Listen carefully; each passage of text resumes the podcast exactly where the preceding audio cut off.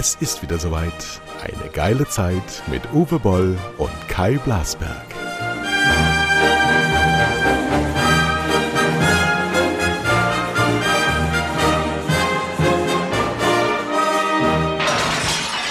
So, liebe Freunde, heute ist ein großer Tag. Die Sonne scheint im Süderhöft. Bei dir auch, Uwe Boll? Nee, es zieht sich zu. Es soll Und ja wir haben leider Unwetter Grillen geben. angesagt heute Nachmittag, aber hier gibt es äh, wahrscheinlich 80% Regenchance. The grilling is falling in the water. Nein, ich muss dann Ja. meinen alten Grill nehmen, den kann ich hier vorne bei mir quasi unter der, vor der Küche, der ist überdacht, da kann ich äh, mit dem kleinen Grill grillen. Habe ich früher auch immer gemacht. Wir haben 50. Sendung. Wollen Sehr wir es feiern? So. So. Und 50 wir haben Stück. heute ein bisschen mehr Struktur als sonst in der Sendung, weil wir die zweite Hälfte unseren äh, Einsendungen widmen. Die Gedichte lesen wir nicht vor, aber die hast du ja bei Facebook veröffentlicht, oder? Ja, ja. Ja. Also sie haben genug Prominenz bekommen, aber wir haben ein, eine Auswahl von vielen, vielen Themen, die wir besprechen sollten. Ein erstes Thema, das liegt uns allen am Herzen, ähm, ist von Björn, Björn Küster. Ich sage jetzt mal die Nachnamen, weil sie uns geschrieben haben und unbedingt an den Sendungen teilnehmen wollten, was wir ja ähm, weggeschoben haben wegen zu viel. Er möchte mit uns, das schiebe ich in die zweite Hälfte, über die Neudefinition Definition des Wohlstandsbegriffs reden, beziehungsweise wir sollen darüber reden. Aber es geht um deinen Film. Außerdem, weshalb Uwe Boll keine Filmförderung bekommt. Du hast ja diese Woche für deinen Film einen Eiertritt nach dem anderen bekommen. Erwartungsgemäß, muss man allerdings sagen. Erzähl. Ja, aber, aber, aber, aber Absagen vom Feinsten, nach dem Motto, es ist ein tief bewegender, ein, Un, ein Film, der einen nervös macht, ein Film, der in die Magengrube geht. Also es waren alles Absagen von allen, also Amazon, Netflix, RTL, Pro7, äh, selbst von Splendid, meinem alten Hauptverleih, äh, die alle sehr höflich waren, äh, sehr stark den, den, die Qualität des Films betont haben, weil sie wahrscheinlich der, der Welt, dem Artikel in der Welt dann folgen. Ja. Aber was sie alle nicht sagen wollen, also sie haben dann gesagt, das ist nicht, aber nicht unser Zielpublikum, nicht unser Kosmos, nicht unsere äh, und so weiter, also ganz verschiedene Ausreden, die natürlich alle äh, äh, im Endeffekt hat sich keiner gesagt, zu, äh, getraut zu sagen, ja, wir wollen aber nicht Teil davon sein, wenn dann wieder der Bürgermeister von Hanau oder irgendwelche Shitshows losgehen, wo gesagt wird, wie konnte Uwe Boll nur? So eine, äh, so, da, da, da haben die natürlich Angst vor, damit wollen sie nicht in Berührung kommen und das ist die einzige, der einzige wirkliche Grund für all diese Absagen, ist, die Leute haben null Zivilcourage, stehen für nichts ein, weder für Kunstfreiheit, noch für Meinungsfreiheit, noch für Pressefreiheit, sondern sie sind alles äh, Würstchen, die im Endeffekt ihre, so diese self-fulfilling Prophecy äh, äh, machen, also dieses im Endeffekt dieser vorauseilende Gehorsam. Dass die Leute ziehen heutzutage schon den Schwanz ein im Hinblick auf, was könnte passieren, wenn, dann machen wir es lieber gar nicht und äh, äh, produzieren lieber das Dschungelcamp weiter oder sonst irgendwas anderes. So sieht es doch aus. Wann, wann glaubst du, war das denn mal anders in Deutschland? Nie. Siehst du? Ne? Es, war, es war nie anders, aber man hofft ja immer drauf, dass es mal irgendwann anders wird, dass irgendwann die Leute. Ich habe eben, weil ich bin heute Morgen mit dem Hund gegangen und habe dann auch noch gedacht, du musst überlegen, die Redakteure von vor 25 Jahren in ARD und ZDF und so weiter, die haben wirklich, das waren Marika Röck-Fans. Peter Alexander-Fans. so, heute sind die Redakteure, die da sitzen, sind Fans von den Coen-Brüdern, von Oliver Stone, von Quentin Tarantino, aber machen immer noch und greenlighten nur Programm, was die Marika Röck-Fans machen. So sieht's aus. Sie sind dieser vorauseilende Gehorsam in Deutschland, weil alle an ihren Positionen kleben, kein Risiko eingehen wollen, überhaupt keine Eier haben. In keiner Art und Weise. Hätte, Äh, hätte, äh, hätte Oliver Stone, die Coen Brothers oder Quentin Tarantino in Deutschland eine Chance gehabt? Niemals. Hätten nie, mit, schon, schon Reservoir Dogs wäre übrigens gar nicht durch die FSK gekommen. Ist er ja damals auch gar nicht. Und äh, sie hätten alles verhindert. Und der, einer der Punkte, ich beschäftige mich ja auch mit dem öffentlich-rechtlichen, mit dem, diesen Rundfunks, äh, diese Richtlinien. Und ich glaube, Der Grund, warum kein Sender in Deutschland dagegen vorgeht, dass man eben äh, vor 22 Uhr auch Dinge zeigen kann, die ab 16 Jahren zum Beispiel sind, da geht keiner gegen vor, weil sie es gar nicht wollen. Sie wollen weitermachen mit ihrer harmlosen, unrealistischen Fernsehunterhaltung, die an jedem harten, brutalen, realistischen äh, äh, Thema vorbeigeht oder jedes unangenehme Thema so behandelt mit dieser Didaktik der 70er, 80er Jahre, mit diesem Wir entscheiden hier, äh, äh, wie Unterhaltung äh, und Bildung sozusagen zusammenkommen, was, was dem Zuschauer zugemutet wird. Das, das, und deshalb sind die froh. Normalerweise hätten die ja schon längst klagen müssen, seit die Streamer da sind und die 24 Stunden am Tag alles zeigen können, äh, ist es ja vollkommen Hanebüchen, äh, dass wir nicht, dass die, dass die Fernsehprogramme nach wie vor äh, Sachen, die ab 16 sind, die ab 18 sind, erst ab 22 Uhr bringen können mhm. und damit äh, an der Zielgruppe vorbei eben auch weniger Geld, viel weniger Geld für solche Sachen zur Verfügung stellen können. So, und die, weil sie sich nämlich damit wohlfühlen. Das wäre ja für die eine Katastrophe, wenn das erlaubt wäre, es gibt davon übrigens, um Viertel nach acht im ZDF zu zeigen. Was, Dann was müssten die, sie ja ganz anders drangehen an solche äh, Akquisitionen. Was die meisten ähm, unserer Hörer und du vielleicht auch nicht gar nicht wissen, es gibt eine Ausnahme der FSK, der freiwilligen Selbstkontrolle im Fernsehen und das ist der Tatort. Der Tatort mhm. wird nicht von der FSK geprüft. Der Tatort prüft sich nach Ausstrahlung tatsächlich mit seinem Jugendschutz selber. Das genau, ist ein da riesengroßer haben sie natürlich Skandal. immer wieder so Möglichkeiten, sich rumzufuschen, sozusagen bei den Eigenproduktionen. Ne? Die Logik dahinter ist allerdings, der Tatort hat so zwischen 8 und 14 Millionen Zuschauer. Da, wo nicht geprüft wird, sitzen am meisten Jugendliche und Kinder vor dem Fernsehen. Ja. das ist cool, oder? Ja. Ich habe ein schönes aber, kleines Aber der Tatort Zitat. ist ja trotzdem meistens ab 12. Also ich finde den Tatort meistens, wenn ich ihn mal gucke, finde ich jetzt nicht so, dass der, also die wird trotzdem meistens so gedreht, als ob er eben äh, vollkommen okay ist, also als ob er ab 12 ist. Was gut zu der, äh, passt, in dieser Woche habe ich ein Zitat gefunden von Charlotte Gainsbourg, der Tochter von Serge, ja, diese da da da da t'aime. Ja, diese so. Stöhnerei-Dinger. Ja. ja, und die hat äh, in Lars von Trier-Filmen bei Gangbangs mitgespielt, Charlotte äh, Gainsbourg, und ähm, feuert die Diskussion ein bisschen an, indem sie sagt, alles muss heute so sauber, angemessen und anständig sein. Ich mag das nicht. Ein bisschen Perversion, ein paar böse Gefühle, das ist doch gut. In der Kunst kommt man mit dem vielen davon und die dunklen Seite des Lebens sind doch viel interessanter als die heile Welt. Vor allen Dingen im Filmbereich. Ja. So ja. ist der Film berühmt geworden, indem er regelmäßig Tabus gebrochen hat, aber unsere alternde Gesellschaft will das nicht mehr. Die will das nicht mehr. Wird mhm. gesagt. Die alternde Gesellschaft ist vor allen Dingen alternd in den Köpfen. Altern ist, äh, oder wie man so schön sagt, ein kleines Aperçu. Jugend ist ein Zustand der Seele. Und ich glaube, dass in den öffentlich-rechtlichen, auch in den großen Konzernhäusern, die Jugend verschwunden gegangen ist. Die Neugierde ist nicht mehr da. Die Gier nach Neuem, die ist nicht mehr da, sondern die Verlässlichkeit soll da sein, die planbaren Einschaltquoten, die tausend Kontaktpreise in der Werbezeitenvermarktung, die Abos, die geschrieben werden. Ich habe gestern vor der Tagesschau einen Werbespot von Netflix gesehen und habe zu meiner Frau gesagt, oh, da wird's eng. Die ja, machen wenn die, wenn die Werbung im Fernsehen ja. bei ARD oder was? Oder? Im Fernsehen, im ja. Fernsehen für ähm, ja, vor acht, also Millionen Richtig bezahlt. Richtig also, teuer, richtig teuer. Und es scheint, du musst ja Werbung machen, wenn du Absatz generieren willst.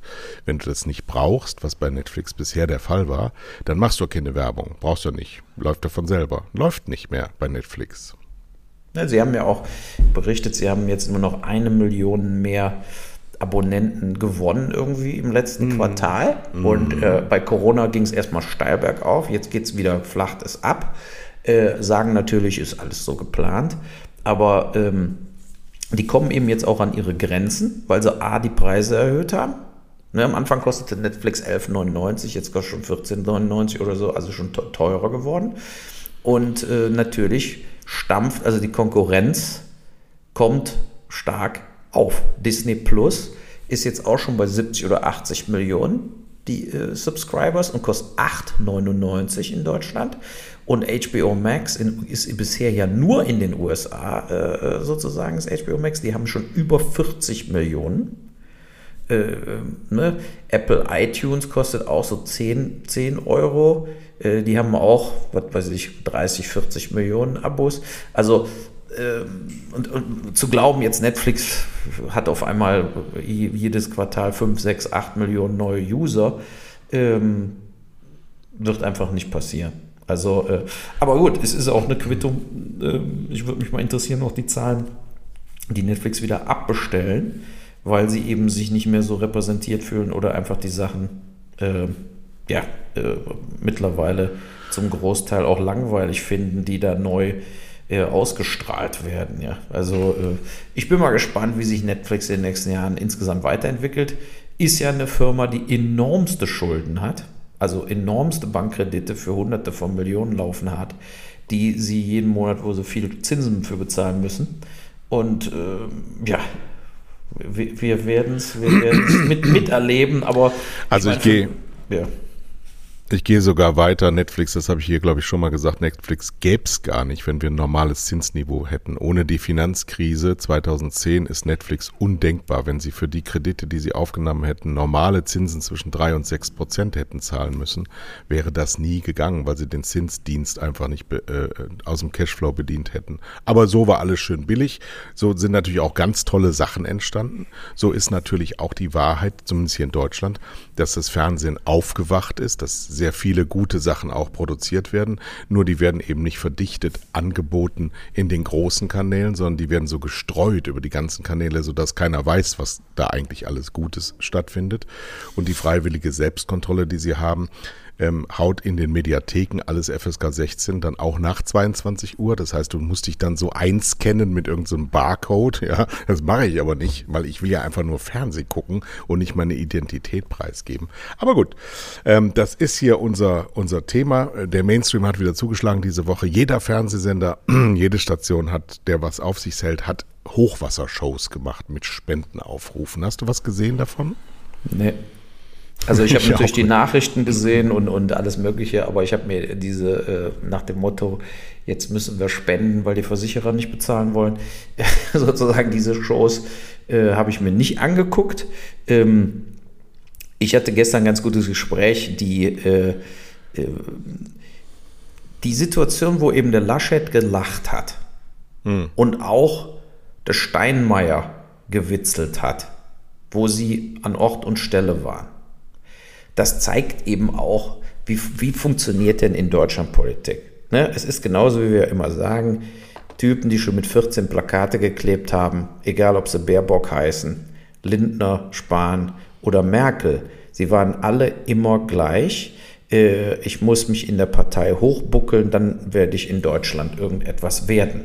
In anderen Ländern wie Biden, äh, die Hälfte seiner Minister hat er aus der Wirtschaft und aus dem Realleben gezogen als er jetzt Präsident wurde, Trump übrigens auch, aber der hat nur seine Buddies genommen, sozusagen. Aber die Faktenlage ist, dass in anderen Ländern oft auch Quereinsteiger Minister werden können oder rangerufen werden, weil eben eine gewisse Expertise da ist. Das, äh, wir haben, der Altmaier ist, glaube ich, Arzt und ist Wirtschaftsminister, der Spahn ist Bankkaufmann und ist Gesundheitsminister. In Deutschland werden einfach Leute, kriegen welche Pöstchen zugeschachert, weil sie lange genug auf ihrem Arsch gesessen haben. Das wird sich auch nicht mehr ändern. Und äh, von daher sind wir eben auch in dieser, sagen wir mal, wirklich mentalen Sackgasse. Gelandet. Darf ich dazu was vorlesen? Ja. Denn genau zu diesem Thema haben wir von Olli und Sarah, also ein Ehepaar, das uns hört, weil ich ja immer sage, wir haben so wenig Frauen. Ich habe natürlich die Ehen vergessen. Klar, die Menschen hören das zusammen. Das äh, ist für uns das größte Kompliment überhaupt. Wir, wir vereinen die Menschen und unterschiedlichen Geschlechten zusammen. Die haben uns geschrieben, und äh, das ist ein etwas längerer Text, aber ich würde ihn gerne vorlesen, weil er genau in das hineingeht, was du gerade gesagt hast. Auf der ganzen Welt leben wir in scheinbaren Demokratien, die sich durch eine Politikerkaste zu einer sich in sich geschlossenen Feudalgesellschaft abgeschottet haben. Die Parteiendoktrin werden schon mit der Muttermilch eingeflößt, denn wer an die Spitze möchte, muss schon als Pimpf zum Apparatschik werden. Armin Laschet Seine Hochschulausbildung nach Abschluss am bischöflichen Pius-Gymnasium wurde mit einem Stipendium von der Konrad-Adenauer-Stiftung gefördert, mit wahrscheinlich heute noch gleicher Satzung wie das ZDF. Boll. Annalena Baerbock, Vorschlag der Autokorrektur, Verbock. ja, also wenn du Baerbock eingibst, kommt Verbock. Ähm, mhm. Passt auch gut. Eintritt in die grüne Jugend, von mir auf die Schnelle nicht recherchierbar. Bei den Bündnis 90 die Grünen mit 25 Jahren Mindestalter. Olaf Scholz, ja, auch der trat mit 17 Jahren als Gymnasiast in die SPD ein, wo er sich bei den Jusos engagierte. Von 82 bis 88 war er stellvertretender Juso-Bundesvorsitzender, verheiratet mit der SPD-Politikerin Britta Ernst. Die ist Ministerin in Brandenburg, soweit ich das weiß. Patrick Lindner hat er übernommen, Olli und Sarah. Vielen Dank. Christian heißt er. Traf mit 16 16 Jahren, äh, trat mit 16 Jahren den jungen Liberalen bei, von 96 bis 98, immerhin jetzt auch schon fast 30 Jahre, 25 Jahre her war er Landesvorsitzender der liberalen Schüler NRW und Vorstandsmitglied der jungen Liberalen Nordrhein-Westfalen. Auch sonst ein Lebenslauf des Grauens. Die Quellen sind Wikipedia, schreiben sie. Dabei spielt es auch überhaupt keine Rolle, ob Männlein oder Weiblein. Um an Spitzenposten zu kommen und nur das ist die Mission von fast jedem Spitzenpolitiker, müssen sie ein äh, geschlechtsloses Charakterprofil schärfen. In sich tragen, tun sie von Geburt an. Tun sie es von Geburt an. Sonst geht man einfach nicht als Teenie in die Politik. Proof of These, These, was sagt man auf These? These? These? These? Sag mal. Was ist These, auf Englisch? Thesis, sozusagen. Proof of the Thesis. Ja.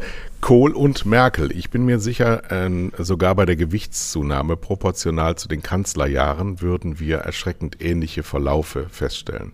Deshalb macht es auch gar keinen Sinn, nach mehr Frauen in politischen Spitzenämtern zu rufen. Die Parteien werden immer nur ihre Apparatschicks ausspucken.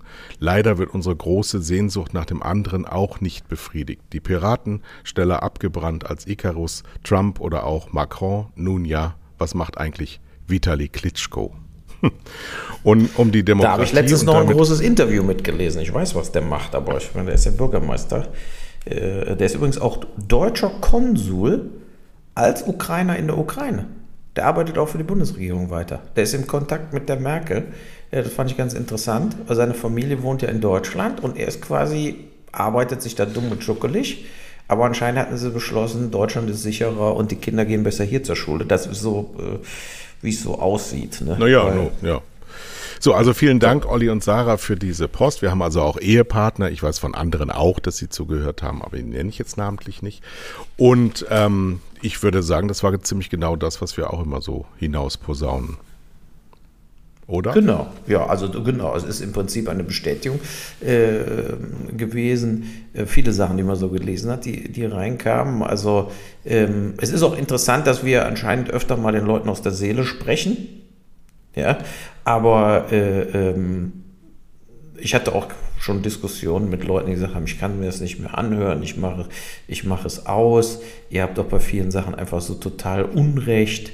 Und wenn man dann sagt, ja gut, aber dann sagen wir doch mal ganz, ganz konkret, wo wir Unrecht haben. Ne?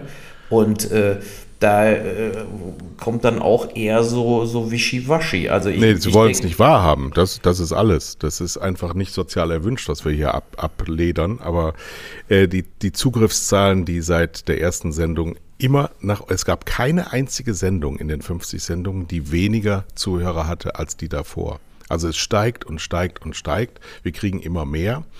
Das habe ich bei meinem ersten Podcast ähm, Zwei Herren mit Hund auch erlebt. Also die Gemeinde wächst und ähm, es kommen auch ständig neue dazu. Und außerdem sind es ja auch nicht immer die gleichen, die jede Folge hören, sondern es mhm. sind schon tausende Menschen, die bei uns reingehört haben. Und das gibt natürlich, so wie wir sind, auch Leute, die sagen, um Gottes Willen, was für Horrortypen. Aber das wollen wir ja auch so. Ja, vor allen Dingen, weißt du, ich finde auch stellenweise, äh, ähm, weißt dieses Wort Polemik ist ja immer negativ besetzt. Aber manchmal ist Polemik auch wichtig. Ne, manchmal ist es einfach wichtig, Sachen runterzukochen auf den mhm. Kern. Mhm. Ne? So wie die, wie die, wir schon oft darüber geredet, wie die Wagenknechte in ihrem Buch.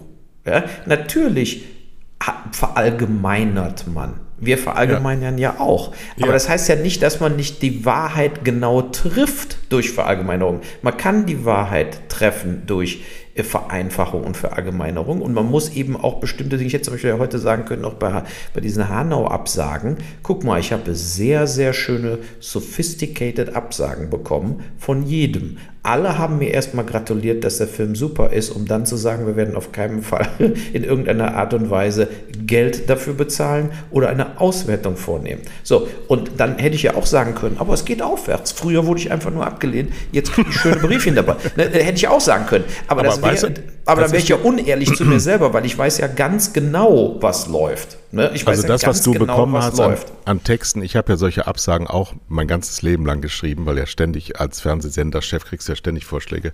Mhm. Das ist, ähm, das ist Höflichkeit und Schleimscheißerei, muss man ganz klar sagen. Das, genau. das machst du, um den anderen nicht zu beleidigen und auch nicht, ähm, weil, weil du kannst ja die, die, dich der Diskussion nicht stellen. Dein Film ist ja so, wie er ist. Und ich kann der als Fernsehsenderchef, ich hätte ihn gebracht, sage ich dir ganz ehrlich, aber ich hätte auch nur 5000 Euro bezahlt für die Ausstrahlung. ja, aber ähm, das gehört zum Portfolio eines öffentlichen Mediums dazu, immer wieder Angebote zu machen, die überhaupt nicht da reinpassen.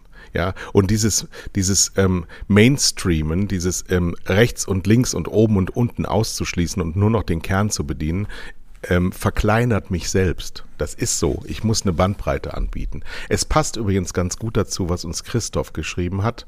Ähm, ähm, nicht zu diesem Thema, sondern zu dem Thema Parteien da eben. Christoph Hemetsberger hat geschrieben als Themenvorschlag damals, warum wählen Menschen gegen ihre eigenen Interessen? Inwiefern ist die Masse der Menschen rational? Ist eine Parteiendemokratie wirklich das Beste? Ja, aber das sind viele Fragen. Äh, ich denke, äh, nicht nur in Deutschland, sondern weltweit äh, ist das eine riesen, wir können nicht sagen Tendenz, weil es war ja schon immer so, dass die Leute einfach nicht begreifen, dass wenn es um ihre persönlichen, familiären, finanziellen Interessen geht, dass oftmals die vollkommen falschen Parteien gewählt werden. Ne? Zum Beispiel die, die, sagen wir mal, die Republikaner oder die konservativen Parteien, die eben viel mehr für den Mittelstand, für die Reichen und so weiter tun, schaffen es immer wieder, äh, quasi alle einzufangen, auch den Hartz-IV-Empfänger. Mhm. Dabei haben die ein ganz klares Interesse und denen würde es finanziell klar besser gehen, wenn wir eine Linksregierung hätten. Mhm. Also SPD mit Linken zum Beispiel, auch ohne die Grünen. So, also, also jeder, ich sag mal, jeder in Deutschland, der unter 3000 Euro im Monat hat, äh, wählt komplett gegen seine Interessen, wenn er mhm. nicht äh, SPD oder Linkspartei wählt. Ne? Also so ist das einfach. Also weil, weil es geht ja dann vorrangig um dich selber. Wie stehe ich selber besser da? Ist mir doch scheißegal, wie die Reichen da stehen. Danach, dann äh, ist es, äh, oder wie die Wirtschaft da steht, ist mir auch scheißegal. Die, die Partei äh, ist deutlich besser, wenn, wenn, wenn so eine Linkspartei regiert, weil die dem wirklich eine Umverteilung machen. Natürlich gibt es dann vielleicht eine Wirtschaftsschrumpfung und so weiter, aber ist doch egal. Dann kassiere ich wenigstens vier Jahre mehr Geld ab, bis sie wieder abrasiert werden. Ja, so. Und äh, ähm, ich, ich wollte übrigens auch mal sprechen, ich weiß nicht, ob du das diese Woche gesehen hast, mit Lindner und Özdemir.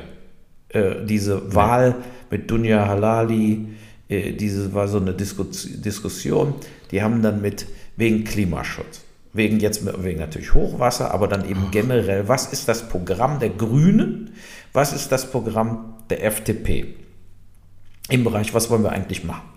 Und äh, so blöd sich es jetzt anhört, ich glaube, dass im Kern die Idee vom Lindner und der FDP besser ist. Und zwar, ich fasse es einfach ganz kurz zusammen. Ich hatte ja auch schon mal darüber geredet, der Elon Musk hat das ja auch mal gesagt. Und ich glaube, das, in Wirklichkeit hat der Lindner auch eh nur Elon Musk gelesen und folgt dem jetzt. Aber dass es nur über den Preis geht. Es ist einfach so. Du kannst äh, äh sozusagen sagen, wir haben jetzt hier Tempo 130 und, und dann sagst du, wir jetzt verbieten wir Plastikstrohhalme. Aber das wird nicht dazu führen, dass wir weltweit also wir müssen ja Deutschland nicht als Einzelding sehen. Klar muss man in Deutschland anfangen, aber es bringt ja nichts, wenn Deutschland sich an jetzt alles hält und alles runterschaukelt, bringt für das Weltklima 1% Veränderung, also bringt uns nichts. Und weltweit die einzige Möglichkeit, äh, die sozusagen äh, die Emissionen zu reduzieren und viel schneller auf erneuerbare Energien umzusteigen, auch, auch in China und so weiter, ist über den Preis. Es muss für die Chinesen vollkommen unwirtschaftlich werden, so weiter zu produzieren wie jetzt. sondern die müssen, äh, weil sie dann wirklich, die brauchen Steuern. Jedes Scheißprodukt aus China muss total hoch besteuert werden durch den CO2-Handel. Das geht nicht anders. Und nat natürlich, und dann hat der Özdemir zum Beispiel gesagt, als, als Begründung, warum sie das nicht machen wollen, sagt, ja gut, aber was haben wir denn mit dem Pendler auf dem Land, der nicht verdient, der muss doch seinen Benziner weiterfahren. Der kann sich doch die Elektroautos noch nicht leisten. Und ich denke, das ist eine, äh, äh eine rückwärtsgewandte Sicht, die vollkommen idiotisch ist. Stattdessen muss man es genauso machen, dass man einfach, es muss vollkommen unwirtschaftliches, unwirtschaftlich werden, Benziner zu fahren und Benziner zu bauen. Und dadurch wird es auch ruckzuck Elektroautos geben für 16.000 Euro. Das ist ja. einfach die einzige Möglichkeit, weltweit eine gravierendste Veränderung herbeizuführen, ist durch ganz brutales äh, sozusagen, äh, wenn du mehr Ressourcen verbrauchst in der Herstellung deiner Waren, muss es für dich so schnell, so scheiße teuer werden, dass du pleite machst dann stellst du um, sofort. Und das, das ist der Punkt. Was, was wir im Moment haben, ist eine Politik, die unterstützt immer noch die Verbrenner, die unterstützt Kohlekraftwerke, die unterstützt dieses Ganze, dass es smooth und langsam und Arbeitsplätze hin und her gemacht wird. Aber das funktioniert nicht. Wie wir merken, geht die Erde unter. Äh, es geht so nicht. Es geht, es muss schneller gehen. Und da hat der Lindner echt bei mir Punkte gesammelt. Der hat gesagt, wir machen den, den härtesten Klimaschutz von allen deutschen Beteilig äh, äh, Parteien, weil wir glauben nämlich, und er meinte, was, was er glaubt, ist, dass Deutschland mit den Ingenieuren und Technologien, die sie haben, wenn sie quasi gezwungen werden, viel schneller durch die Preissituation äh, äh, äh umzustellen, wird Deutschland auch führend in, in Patenten und so weiter, die man ins Ausland exportieren und verkaufen kann, wie man eben schneller äh, zum Beispiel mit Wasserstoff und so weiter arbeitet. Und, und äh, ich sehe da tatsächlich sehr viele Punkte, äh, die halte ich für den besseren Weg, äh, weil das mit Verboten nichts zu tun Das hat dann eben mit Verboten gar nichts zu tun. Man muss sich nicht mehr überlegen, was muss ich dem Konsumenten wegnehmen? Muss ich dann kannst du nur einmal im Jahr fliegen und und und und und. Ja? Äh, diese, ganzen, diese ganzen Verbotsdinger, die die Grünen ja vor allen Dingen auch machen wollten, die führen doch nur in Deutschland zu Veränderungen, aber nicht auf dem Planeten Erde. Ja. Ne, also es ja. war für mich sehr schlüssig, was der Lindner da gesagt hat. Da hat er bei mir sehr viele positive As äh, äh, äh, Dinger gesammelt an dem Tag, weil er eben auch kein Klimaleugner ist oder so. Er sagte auch, er war in Leichling, das ist ja sein Wahrbezirk, und er meinte früher, das letzte Hochwasser in Leichling war ein Meter über so einem Mindeststand und dieses Jahr sind es zwei Meter. Und das beeinflusst natürlich jetzt zum Beispiel auch sämtliche Baumaßnahmen, sämtliche Baugenehmigungen ähm, in so Hochwassergebieten weil es eben vollkommen außer Kontrolle gerät. Und äh, ähm, das hat er absolut realistisch geschildert. Also ähm, ich denke nicht, dass die FDP so unterwegs ist, ähm, dass sie, wenn sie auch mal mit in der Regierung als mit in der Koalition sind, dass sie, dass sie äh, diesem, diesem Aspekt Klimaschutz keine Aufmerksamkeit schenken, sondern ganz im Gegenteil. Also, äh, naja, da muss ich mal eine Lanze für die FDP brechen heute. Das darfst du gerne tun. Das Problem ist, dass wir in den letzten 30 Jahren die Globalisierung nicht aufgehalten haben mit dem Altmeiern, was wir eben betrieben haben. Wir haben in den 90er Jahren die deutsche Vereinigung stemmen müssen. Du darfst daran erinnert werden, dass der Spitzensteuersatz unter Helmut Kohl bei 56 Prozent lag, tatsächlich, und es damals auch Sozialhilfe gab und dass der ganze Umbauprozess, den hat Helmut Kohl hat überhaupt nicht mehr gemacht, was der Sozialstaat hätte brauchen müssen. Das musste dann die Regierung äh, Schröder machen mit Hartz IV. Den haben sie in der, in der Praxis total versorbeutelt. Die äh, Gedanken dahinter waren aber die richtigen. Das haben sie haben sie halt einfach nur scheiße gemacht. Aber ähm, ich bezweifle, dass nach dem Tod des Mittelstands weil der, der Mittelstand in Deutschland, der immer das Rückgrat der Gesellschaft war, ist jetzt eine verlängerte Werkbank der Weltkonzerne geworden. Das war vor 30 Jahren nicht der Fall. Das heißt, diese Ingenieursfähigkeiten der bundesrepublikanischen, vielleicht auch altbundesrepublikanischen äh, Menschen sind so gar nicht mehr abrufbar. Es ist natürlich genau richtig, jetzt in Industrien zu investieren, ähm, die nur die Zukunft vor Augen haben. Und au außerdem, das muss man jetzt auch mal sagen, nichts ist so billig herzustellen in der Automobilität wie ein Elektroauto. Nichts ist so einfach ja, wie ein Elektromotor. Genau. Aber warum, warum stellen Sie denn nur für 70.000 Euro? Ähm, weil die Konzerne daran verdienen, an jedem Aufschlag, an jedem Radio, an jedem äh, USB-Stick, den sie mitverkaufen, an diesem Blödsinn daraus Computer und vernetzte Gewerke machen zu müssen. Braucht keine Sau, ja. Aber trotzdem, sie tun es, um ihre Konzernbilanzen aufzuhübschen. Und da muss der Staat massiv eingreifen mit Subventionen und mit ähm, Investitionen in diese Bereiche. Nur das letzte Altmaiern hat uns zum Beispiel die Solarindustrie gekostet, weil genau eben gesagt wird, das überlassen wir den Kräften der Märkte und Arbeitskraft ist nun mal halt das teuerste, was es gibt in Deutschland und deswegen war es nicht mehr konkurrenzfähig. Da ist über, das vollständig blind vorgegangen worden von einer immer regierenden konservativen Regierung äh, und Partei und die Menschen da draußen raffen das null, weil sie dem abgewandt sind. Ich habe einen ähm, von Twitter einen Brief. Übrigens bekommen, mal ganz also kurz zwischendurch, du hast heute Tweet. sehr schlechte Tonqualität. Ehrlich? Wollte ich dir nur kurz Wieso? sagen. Ja, also Wieso? eben auch, wo du den langen Brief davor gelesen hast, was bei mir auf dem Kopfhörer wo, wo, äh, war öfter wirklich äh, eine Sekunde Ton weg, dann wieder Ton da. Ich hoffe, es liegt an so. mir und es ist nicht. Nee, das ist aber nicht schlimm, weil wir ja deswegen deswegen für unsere Hörer vollkommen uninteressant, dieser Einwand äh, Audacity, ja, denn da wird es ja so aufgenommen, wie das, das ist das Internet, was hier manchmal ähm, über diese nordfriesische ja, genau. Äh, Tiefebene nicht richtig funktioniert. So, ich habe bei Twitter bekommen ein äh, Schreiben aus unserer Generation. Moin, moin, betreffs der 50. Folge von Boll Blasberg. Sind das echt schon so viele? Wäre es sicher mal interessant darüber zu reden, warum unsere Generation, also 50 bis 60-Jährigen, so einen schlechten Ruf hat.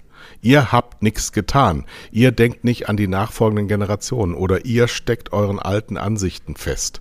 Ich als jemand, der Mitte der 70er aktiv in Sachen Umweltschutz und Friedensbewegung unterwegs war, habe da so einen etwas anderen Eindruck. Ich kann mich noch an eine Zeit erinnern, in der man im Rhein Fotos entwickeln konnte und man den Fluss auf zwei Kilometer riechen konnte, in der Dieselfahrzeuge dicke schwarze Rauchwolken ähm, ausstießen und in der Benzinverbrauch von 12 Litern normal war. Das alles hat sich nicht von selbst und ganz bestimmt nicht durch schwarze Regierungen seit den 80ern geändert. Wäre interessant, mal eure Meinung dazu zu hören und natürlich auch ähm, wäre ich auch bereit, mit euch zu diskutieren. Three grumpy old men sind immer noch besser als zwei, wenn auch eine Frau, deine Frau dann mehr an Arbeit im Schnitt hätte. Ja, ähm, vielen Dank für den Hinweis. Das ist natürlich auch eine Wahr Wahrheit. Wir sind ja in der Selbstbezichtigung auch nie so besonders schlecht. Aber die Wahrheit ist ja, als wir Kinder waren, konnte man in unserer Heimat, damals im Rheinisch-Bergischen im Rheinland, keine Wäsche raushängen, weil die nicht sauber wieder reinkam. Die musste man gar nicht waschen. Wenn man sie von alleine nahm, war sie dreckig. Ist auch wahr. Dank, dank ja. Bayer Leverkusen damals. Die Flüsse waren, waren verseucht. Es lebte kein einziger Fisch im Rhein. Das ist heute alles ähm, komplett besser. auf. Ja, viel besser. Nur unser Konsumismus ist das Problem. Denn damals wurde gemäßigt konsumiert und das herzustellen war halt überhaupt nicht umweltfreundlich. Und heute wird umweltfreundlich herproduziert, nur massenhaft so viel mehr, dass es einander aufwiegt. Oder? Genau, man kann es ein bisschen so rumdrehen tatsächlich. Also wir haben viel mehr Menschen heutzutage, haben bessere äh, Produktionsfaktoren mit besseren Filtern und so weiter, haben aber gleichzeitig äh, eben durch äh, ja, äh, A, der individuelle Mensch konsumiert drei, viermal mehr wie früher, macht drei, viermal mehr Müll wie früher und wir haben einfach im Vergleich zu, sagen wir mal, vor 40 Jahren, haben wir ja mehr als doppelt so viele Menschen auf dem Planeten. Ne? Das hat sich also ja. mehr, mehr wie verdoppelt. So. Und äh, da, äh, aus so einer Nummer kommt man eigentlich auch tatsächlich nicht mehr wirklich raus. Ja? Es ist ja auch so, ähm, diese Absurdität der Leugnung, dass eine Überbevölkerung des Planeten in irgendeiner Art und Weise eingedämmt werden muss. Das sagt keiner. Alle denken, es ist total okay, dass überall Bevölkerungswachstum ist. Äh, und vor allen Dingen ja in der dritten Welt äh, quasi äh, Bevölkerungswachstum ist. Und das ist natürlich ähm, die falsche Herangehensweise. Also wir, wir, müssen weniger Menschen auf dem Planeten haben oder zumindest keinen weiteren Zuwachs an Menschen. Menschen sind, es sind genug Menschen sozusagen hier. Und wenn man Ressourcen schonen will und äh, irgendwie eine Umkehr aus diesem, äh, sagen wir mal, doch äh, katastrophalen, äh, aus diesen katastrophalen Zukunftsperspektiven, dann muss man einfach auch im Bereich Bevölkerungskontrolle, Geburtenkontrolle äh, äh, aktiv werden. Da kann man immer sagen, ja, aber wir haben doch die persönliche Freiheit. Wenn ich 100 Kinder haben will, dann kriege ich auch 100 Kinder. Keiner kann mir das verbieten und so weiter. Ja gut, ich bin jetzt auch nicht der Meinung, man sollte so eine Ein-Kind-Politik wie die Chinesen machen. Aber man sollte zumindest, äh, sagen wir mal, aufgrund von Aufklärung und Informationen den Eltern einfach klar machen, es ist, äh, es ist, sind nicht mehr die 60er, 70er Jahre oder nach der Nachkriegsgeneration in Europa sind ja 40, 50 Millionen Leute gestorben im Zweiten Weltkrieg. Ja, äh, äh man muss einfach äh, jetzt anders herangehen und muss einfach sagen, wenn ich als Familie zwei Kinder habe, das reicht dann aber auch. Also, ja, aber äh, dann, dann, sagen die Altmaiers dieser Welt wieder, ähm, wenn du den Menschen wirtschaftlichen Wohlstand bringst, dann gehen die Geburtenzahlen automatisch zurück. Das ist tatsächlich bei allen ähm, Völkern so, je, je höher die wirtschaftliche, der wirtschaftliche Standard, desto geringer die Geburtenzahlen.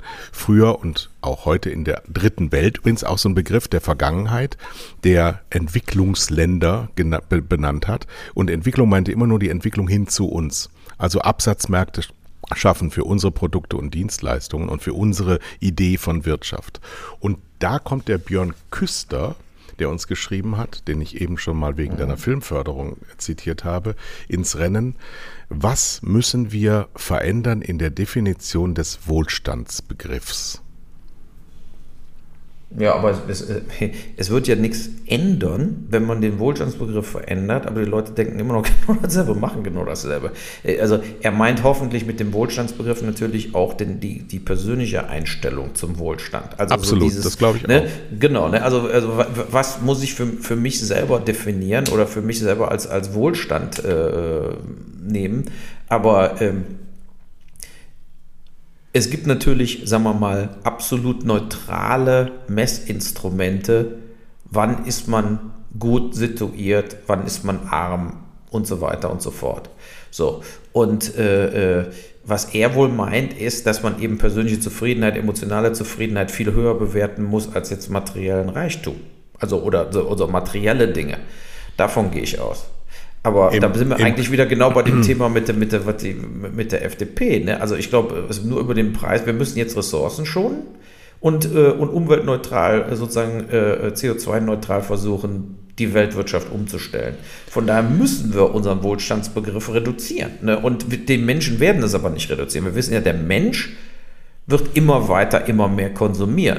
Das heißt, der, auch der individuelle Mensch und nicht nur die Industrien und nicht nur Länder wie China müssen drunter leiden. Ne? Es muss sozusagen so sein, dass man jetzt jedes Jahr, und ich fahre ja noch einen Benziner, weil ich kein ordentliches Elektroauto hier finden konnte. Ja? Aber im Prinzip muss es für mich Jahr für Jahr, durch 3 Euro der Liter Benzin, 4 Euro der Liter Benzin, muss es für mich immer beschissener werden, einen Benziner zu fahren. So, ja, und gleichzeitig sehen dann ja die äh, Automobilkonzerne, dass die Leute so was von sauer sind, dass es einfach nicht mehr, dass sie genau wissen, ich muss jetzt komplett umstrukturieren. Machen sie ja schon, die galoppieren ja schon vor auf, wir müssen noch viel schneller, nicht 2030, nicht 2035, sondern 2026 müssen wir schon komplett auf Elektro umstellen. So als Beispiel. Aber in der, in der, nehm, nehm mal die letzte Dekade, 2010 bis 2020. Das war die Dekade des Konsumterrors, des konzernkapitalistischen Konsumterrors.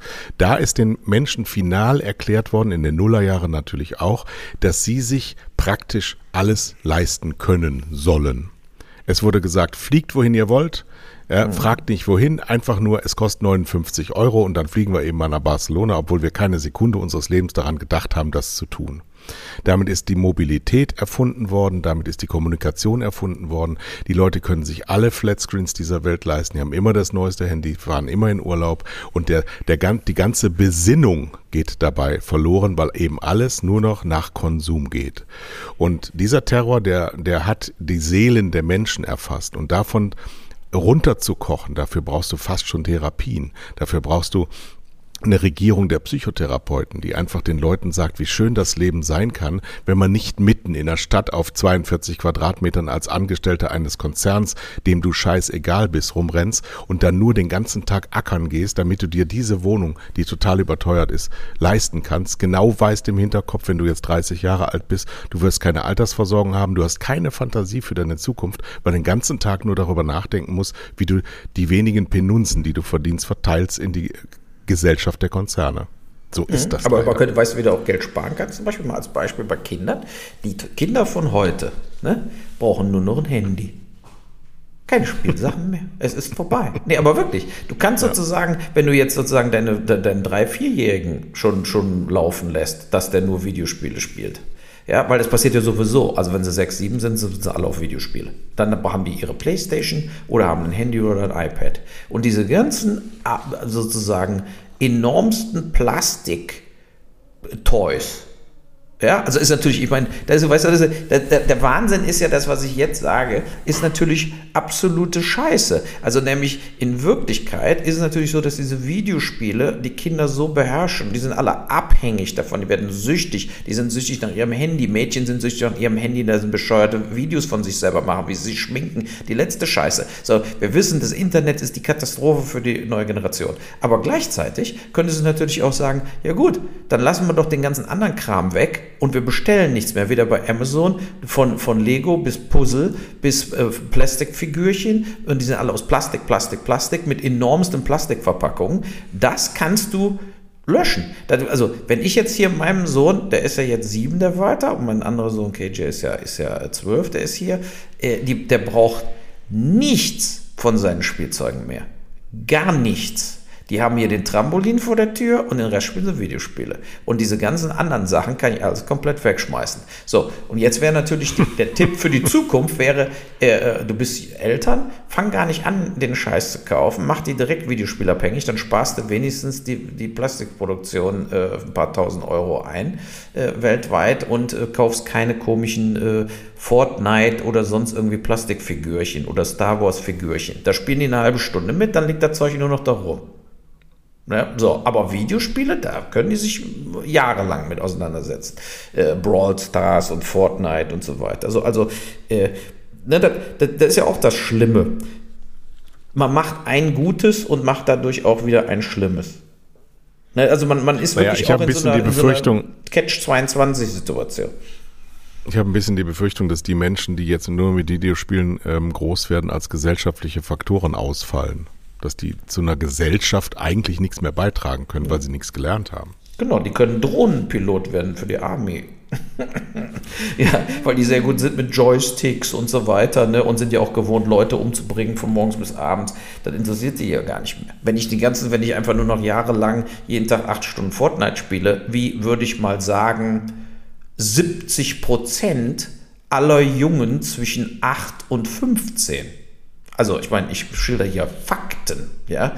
Also ich sag mal, 70 Prozent aller Jungs zwischen 7 und 15 Jahren spielt jeden Tag vier bis fünf Stunden Fortnite. So, das heißt, die werden total geschult, durch die Gegend zu fliegen, irgendwelche Waffen zu handeln und aufzudingsen und so weiter, äh, aufzuladen und dann äh, quasi amok zu laufen. So, wenn die dann sozusagen strukturierte äh, Armeemitarbeiter werden, also die, die werden emotionslos äh, den halben Ostblock äh, auslöschen. Ich glaube, da haben wir den, dann ein Thema für deinen nächsten Film gerade ja, gefunden. Ja, genau. Kinder-Todespiloten. Ja. So, nee, aber wirklich, so, wir machen jetzt einen knallharten Cut, ein knallharter Cut zu der nächsten Schreiberin, Anita Barth. Also wir haben offensichtlich eine, zwei, drei. Ich soll jetzt auch Andrea in Wien grüßen, die hört uns auch regelmäßig und Sanela hört uns regelmäßig und ganz viele andere Frauen hören uns regelmäßig, aber eben auch Anita Barth und die hat ein Thema aufgebracht, das sich äh, mir nicht aufdrängt, aber vielleicht fällt dir was dazu auf. Und zwar sollen wir über das Sexappeal von Heiko Maas sprechen. Ach du Scheiße. Du hast doch immer gesagt, der ist ein kleiner Zwerg. Also ich meine, der ist ja kleiner wie Natalie das. Ist, das ist das Tauto äh, Tautologie, ja, aber die ist auch groß. Die ist ja groß. Also er, ist, er ist ein kleiner Mann in einer großen Position als Außenminister, der äh, mit einer großen, bekannten Schauspielerin äh, zusammen ist. Das funktioniert ja ganz gut. Ich weiß nicht, wo der Sexappeal ist bei ihm. Er hat ja auch schon fliehende Haare, also kriegt er eine leichte Glatze. Ähm, nur, äh, Ich habe gar nichts gegen Heiko Maas. Ich finde, er ist einer der wenigen äh, Minister, dem man nur wirklich nicht vorwerfen kann, ein absoluter Vollversager zu sein. Im Gegensatz zu Spahn, Scheuer, etc. etc. Nee, äh, nehmen nehm einfach alle CDU-Minister, alle CDU-Minister, die SPD-Minister machen alle einen guten Job. Ehrlich. Stimmt, die SPD-Minister haben insgesamt einen besseren Job gemacht. Absolut. Aber ja. ich meine, das ist ja das dritte Mal, dass die SPD der CDU den Arsch rettet und äh, die SPD bezahlt es mit der Existenzlosigkeit. Also Sexappeal von Heiko Maas ähm, ist, äh, also das Sexyste an ihm ist Natalia Wörner. Auf jeden Fall. Gute Frau, gute Schauspielerin, super Schauspielerin. Three ähm, out of ten.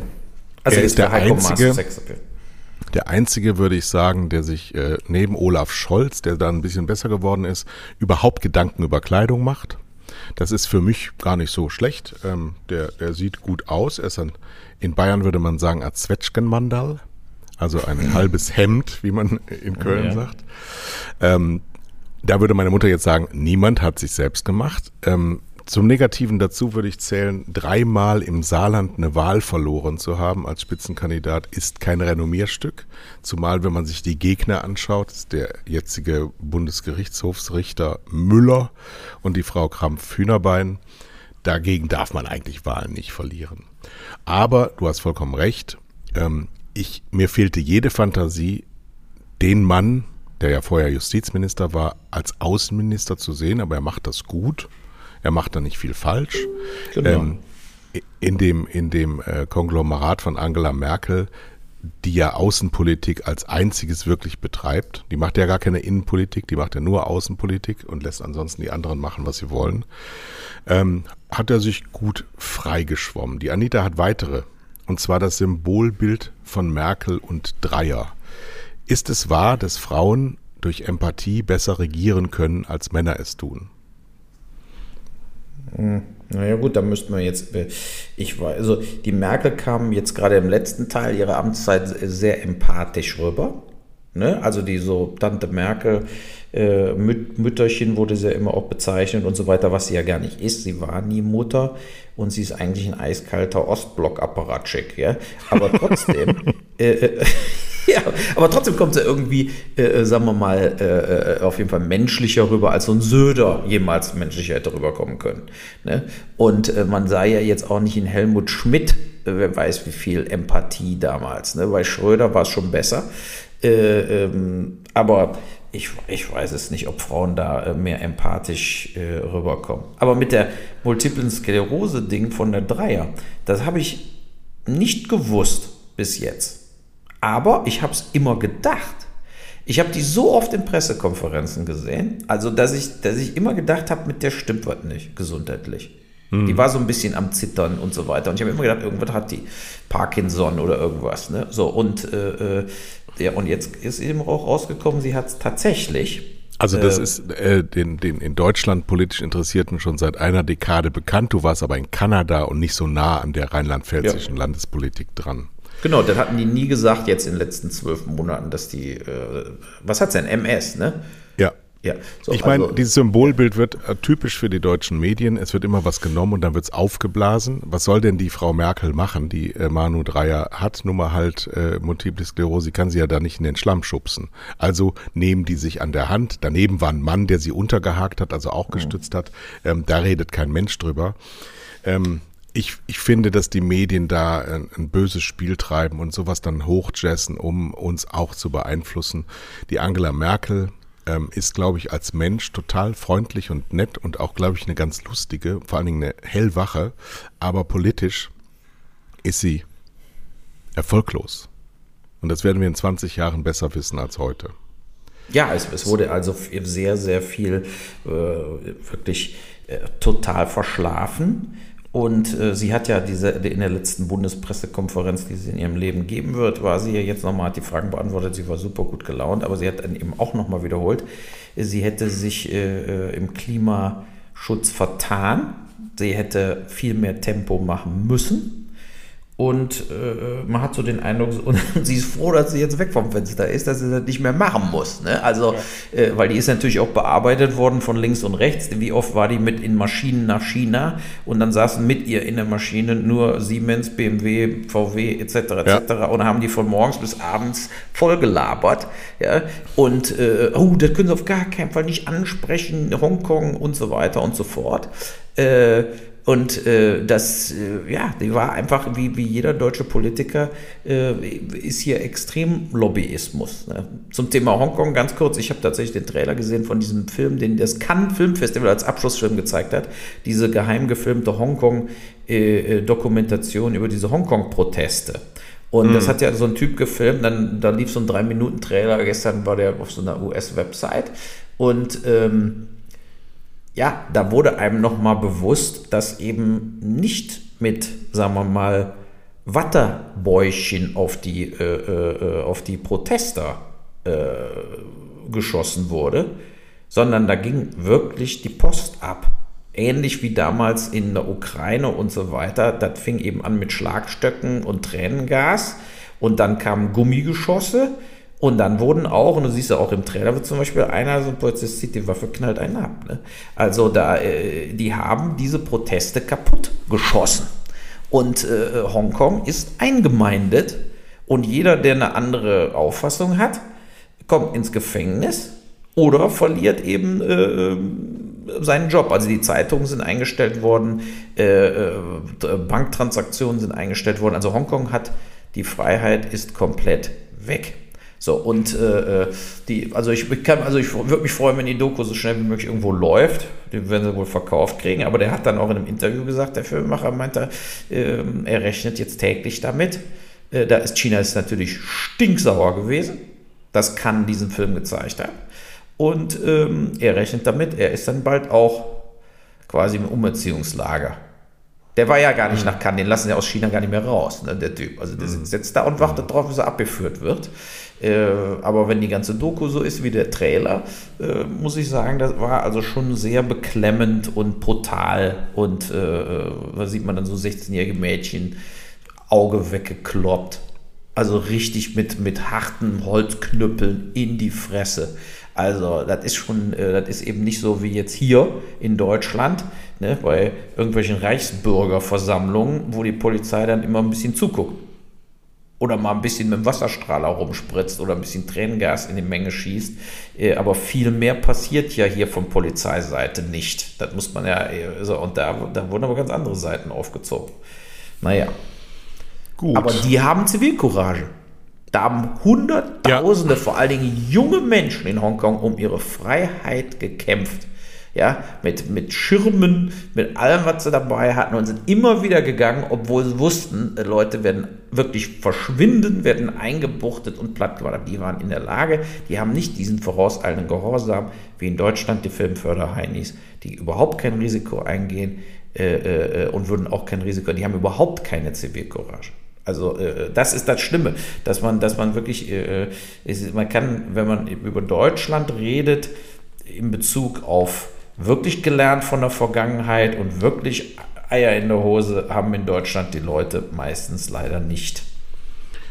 So. Uwe, 50. Weiter. Sendung. Ja. Fazit.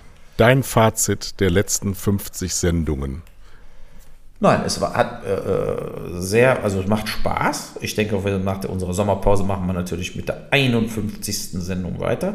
Äh, weil es, also was, was ich gut finde, ist, dass man auch durchs Reden, äh, wir, wir beide machen das ja für uns auch selber. Als Therapie. Genau. Und wenn man eben ja. zweimal die Woche eine Stunde quasi redet, äh, über was passiert auf dem Planeten, was passiert in Deutschland, was passiert in unserem Leben und so weiter, das ist, ist auch wie eine, wie eine gewisse, wie ein Tagebuch, was man mündlich gibt.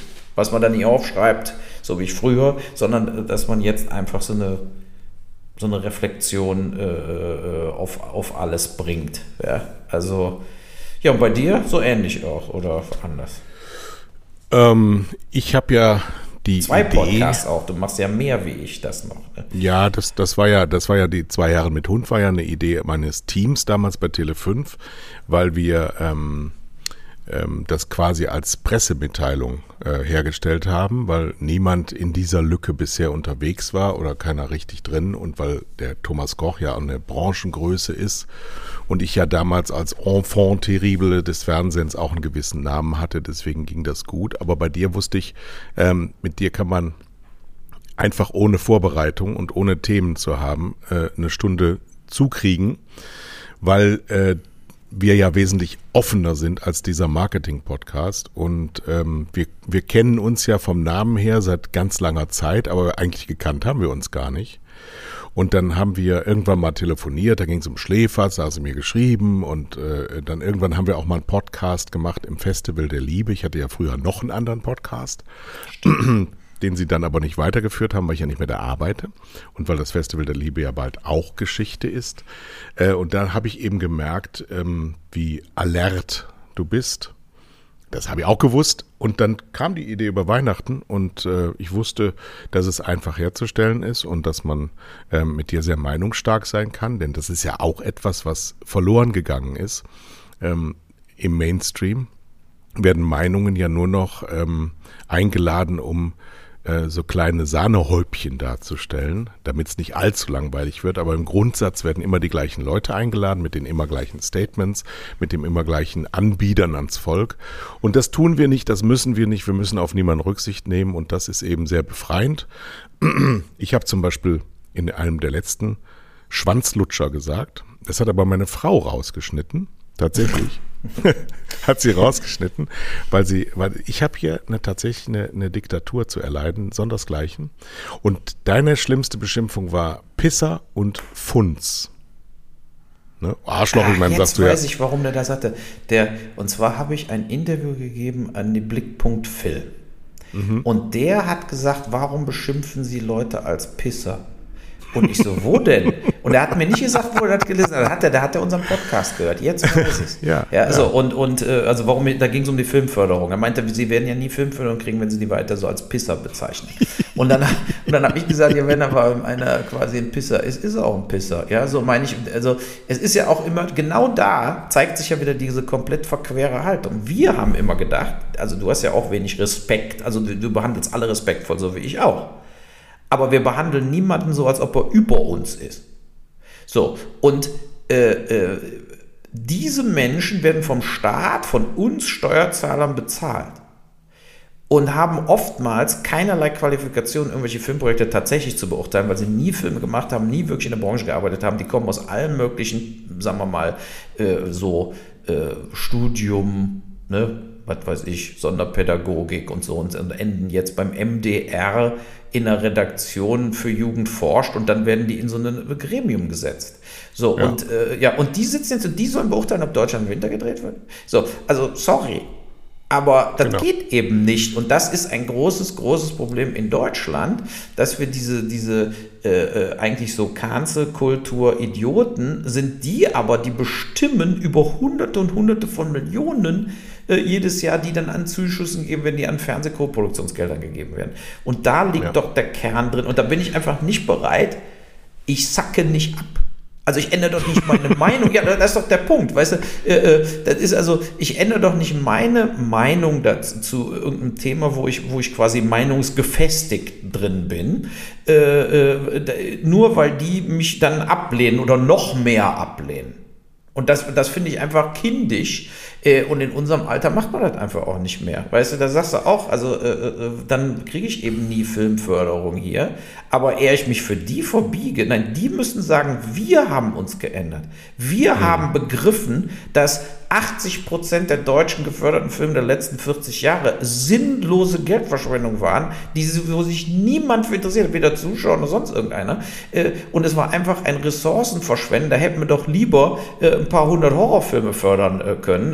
Da hätte wenigstens einer geguckt. So, und diese Änderung, die erwarte ich von denen. Und durch diese pausenlose Kritik, die ich zumindest die letzten 25 Jahre geäußert habe und äußere, habe ich immer gehofft, dass irgendwann mal welche da sitzen und sagen, ja stimmt aber doch auch.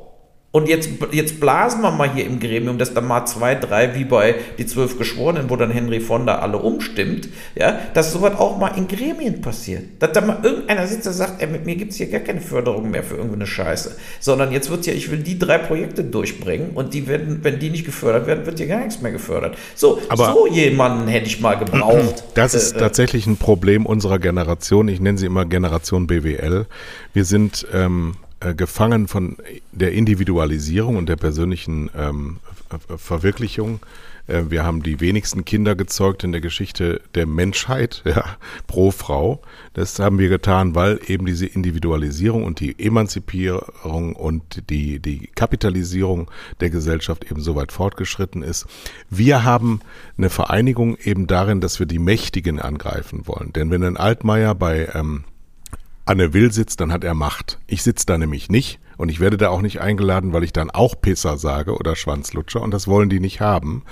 Ähm, damit schießt man sich selber sicherlich raus, das weiß ich auch, das will ich aber auch so beibehalten. Aber meine Mutter hat mir damals beigebracht, bei Obrigkeiten, wenn es ein Direktor war in der Aula, stell dir den einfach nackt vor.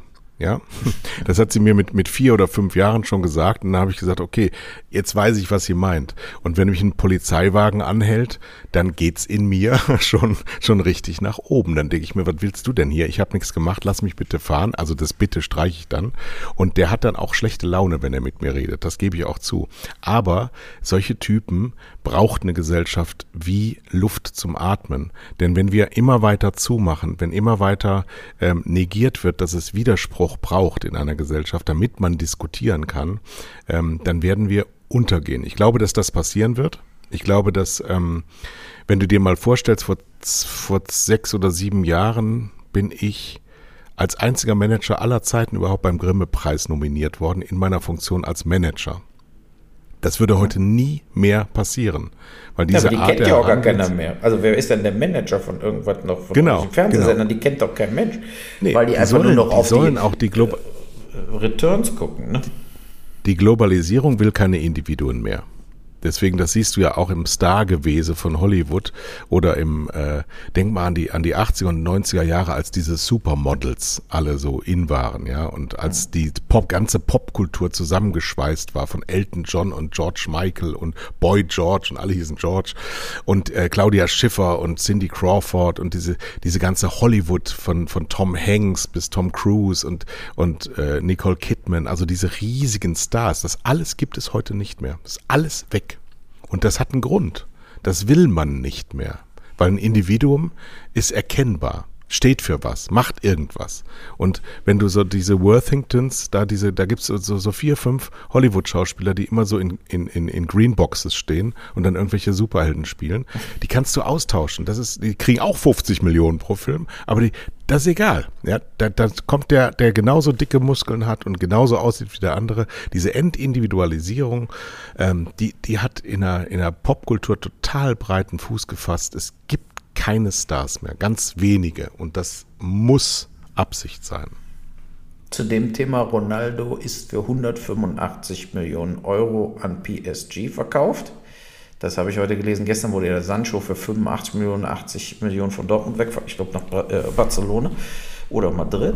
Äh, es gibt schon noch, also ich sag mal so, du hast vollkommen recht es gibt keine wirklichen Stars mehr, die auch so Blicke, also John Wayne oder sowas, das gibt es das gibt's nicht mehr. Aber heutzutage verdienen ja schon genau wie du auch sagst, wenn du im richtigen Franchise bist, obwohl du eigentlich keinerlei Wert hast als Schauspieler. Äh, weil wenn ich jetzt Sam Worthington in irgendeinem Film von mir unterbringe, äh, das wird, also sagen wir mal, die Erlöse von 700.000 Euro auf 1,3 Millionen bringen aber nicht auf 35 Millionen, weil der da mitspielt. Ne? Äh, äh, der hat nur einen Wert oder diese Leute haben nur einen Wert in diesen Franchises, Marvel und so weiter, wo sie mitspielen. Und darunter hinaus haben sie einen mediocre Wert. Ja, also so jemanden, der klar ist gut, den zu haben, aber der, der bringt dich jetzt nicht in, in, in vollkommen anderes Fahrwasser. Das war früher anders. Und das war auch noch mit Leuten anders am Anfang ihrer Karriere. Will Smith war mal ein Riesenname. Wenn ich jetzt Will Smith habe, sagen alle, ja gut, aber in was? Was, was, macht der da? Ja, wenn jetzt auf einmal gesagt wird, Will Smith spielt jetzt hier äh, Staubsaugervertreter oder so, dann ist das uninteressant. Wenn, wenn Will Smith in Independence 3, 3 mitspielen würde, wäre das, weil das wieder 200 Millionen für einen Film ausgeben würde. Da ist der, der Film oder das Vehikel ist der Star und wer da mitspielen darf, verdient zwar viel Geld, aber äh, ist im Prinzip, wie du sagst, ziemlich auswechselbar. Ne, so, und äh, man hat diese, diese wirklich iko äh, ikonischen Namen wie Clint Eastwood und so, äh, äh einer der wenigen, die noch leben und äh, wirklich äh, Icons sind. Ähm, die werden auch natürlich immer machtloser durch die Streamer, weil die Streamer bauen sich ja ihr eigenes sozusagen aus unbekannten Kreaturen die ganzen Serien und so weiter alles mitspielt. Da spielen ja keine bekannten Leute mit, da spielen ja sogar oft Leute mit, die aus dem ganzen Leben noch nirgendwo gesehen. Und äh, die werden dann zu Stars, weil das Ding beim Streamer läuft und jeder guckt. Ne? Also Haus des Geldes, diese Spanier und so weiter und so fort, die da alle mitspielen. Das sind alles mittlerweile in Spanien jetzt Stars. Die waren aber vorher in Spanien total unbekannte Schauspieler. Man hätte ja auch Javier Bardem heiern können und Penelope Cruz für Haus des Geldes. Machen sie aber nicht, weil sie, für, weil sie genau wissen, warum soll man dafür Geld ausgeben? Das ist doch totaler Blödsinn. Wir, wir bestimmen hier, wer zum Star wird und haben jetzt eben Schauspieler äh, genommen, die wahrscheinlich die erste Staffel für Haus des Geldes äh, was weiß ich, die Minimumgage gekriegt haben. Mhm. Pro Tag. Also die bauen sich ihre eigenen Leute auf. Aber äh, äh ich habe gestern noch gelesen, viele Produktionsfirmen in Hollywood werden jetzt hoch gehandelt, dass die aufgekauft werden sollen. LeBron James, der Basketballer, hat ja eine Filmproduktionsfirma, der hat 750 Millionen Dollar geboten gekriegt für seine Filmproduktionsfirma, die einfach zu kaufen. Und äh, äh, äh, Reese Witherspoon hat eine Filmproduktionsfirma, die hat zwei Fernsehserien damit gemacht. Die will eine Milliarde. Und ich sag dir, es gibt einfach so viele von diesen äh, Mega-Reichen und die da auch jetzt im Filmbereich so ein bisschen mitmischen. So ein Amazon oder so, die kaufen dann einfach Reese Witherspoons Firma, weil sie es geil finden. Ne, das findet er dann äh, toll, dann steht er da, was weiß ich, hat Ries Witherspoon dabei. Und dabei hat die, die Ries Witherspoon Produktionsfirma, sag ich mal, die hat keinen höheren Wert als meine Produktionsfirma. mit, mit, mit 30, 40 Filmen drin, äh, die ja auch noch Erlöse erzielen oder so. Also ich glaube nicht, dass die mit ihrer Firma mal mehr wie 5 oder 6 oder 7 Millionen äh, Gewinn mal gemacht hätte. Aber trotzdem, ich sagte, die hat eine hohe Chance, weil sie Ries Witherspoon ist und connected, dass die da am Schluss eine Milliarde für kriegt, just for fun. So wie Jeff Bezos, hast du gesehen, er ist ja in den Weltall geflogen, kommt dann runter und weiß genau, sie greifen ihn an wegen Carbon und so weiter. Ja, und sagt, ja, aber guck mal hier, dann habe ich doch hier den Jose Andres, diesen äh, äh, Koch, der viel so äh, die Armen füttert. Dem gebe ich jetzt mal 100 Millionen auf der Bühne. Und da haben wir auch noch den Fun Jones, das ist so ein CNN, so ein schwarzer Kommentator, der ist eigentlich Journalist und der setzt sich ein für Rassendiskriminierung, also gegen Rassendiskriminierung und so weiter. Hier hast du auch nochmal 100 Millionen. Und bumm, steht der Bessers auf der Bühne und sieht gut aus. Ne, das ist dem scheißegal. Dem ist das doch vollkommen scheiße. Der hat auch gesagt, der, also das ist keine Spende gewesen. Ich habe das extra nochmal nachgelesen in der New York Times. Das ist keine Charity-Spende, wo er Geld absetzen kann von der Steuer. Sondern er hat den beiden ja. Individuen 100 Millionen geschenkt. Und die müssen versteuern. Ja, weil, und die müssen weil er sich genau jetzt überlegen, weiß, was, ja? weil er genau weiß, er hat für dieses Geld, was er da verschenkt, keinen Handschlag getan. Genau, das, das Einzige, was, was ich, was ich überhaupt nicht verstehe, wirklich rational und emotional null nachvollziehen kann, warum sämtliche Leitmedien darüber berichten. Das verstehe ich nicht. Was hat doch live, überhaupt live, kein, überall. Genau. Es hat keinen Nachrichtenwert. Es ist die Nachricht ist nichts. Da macht irgendjemand irgendwas. Ja, was macht der Reichste Naja, wir Mensch kommen nicht weiter. Ach, draufgeschissen. Draufgeschissen. Ja, der geht, der aber, geht zum Kacken auch aufs Klo, hätte meine Mutter gesagt. Und äh, eines Tages ist sein letztes Liedlein gepfiffen und dann geht er auch unter die Erde und vergammelt.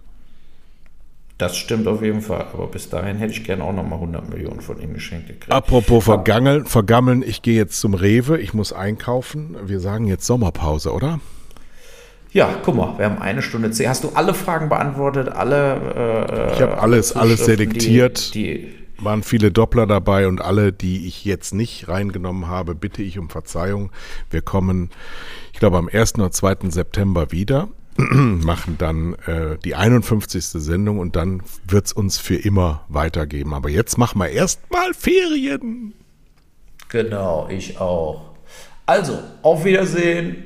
Tschüss. Sag dein schönes, nochmal für alle, für alle, die es so unheimlich lieben als Klingelton, der Uwe Boll zum Abschluss der 50. Sendung sein berühmtes Tschö. Ich würde, pass auf, aber erst müssen wir mal sagen, Alfred Biolek ist gestern gestorben. Äh, Ach so. Äh, ja, er war ein super Typ. Ich fand den Biolek immer gut. Der ja. hat auch sehr viel in Deutschland angefangen. Ja. Ne? Also äh, damals eben äh, Kölner Treff war einer der ersten guten Diskussionssendungen.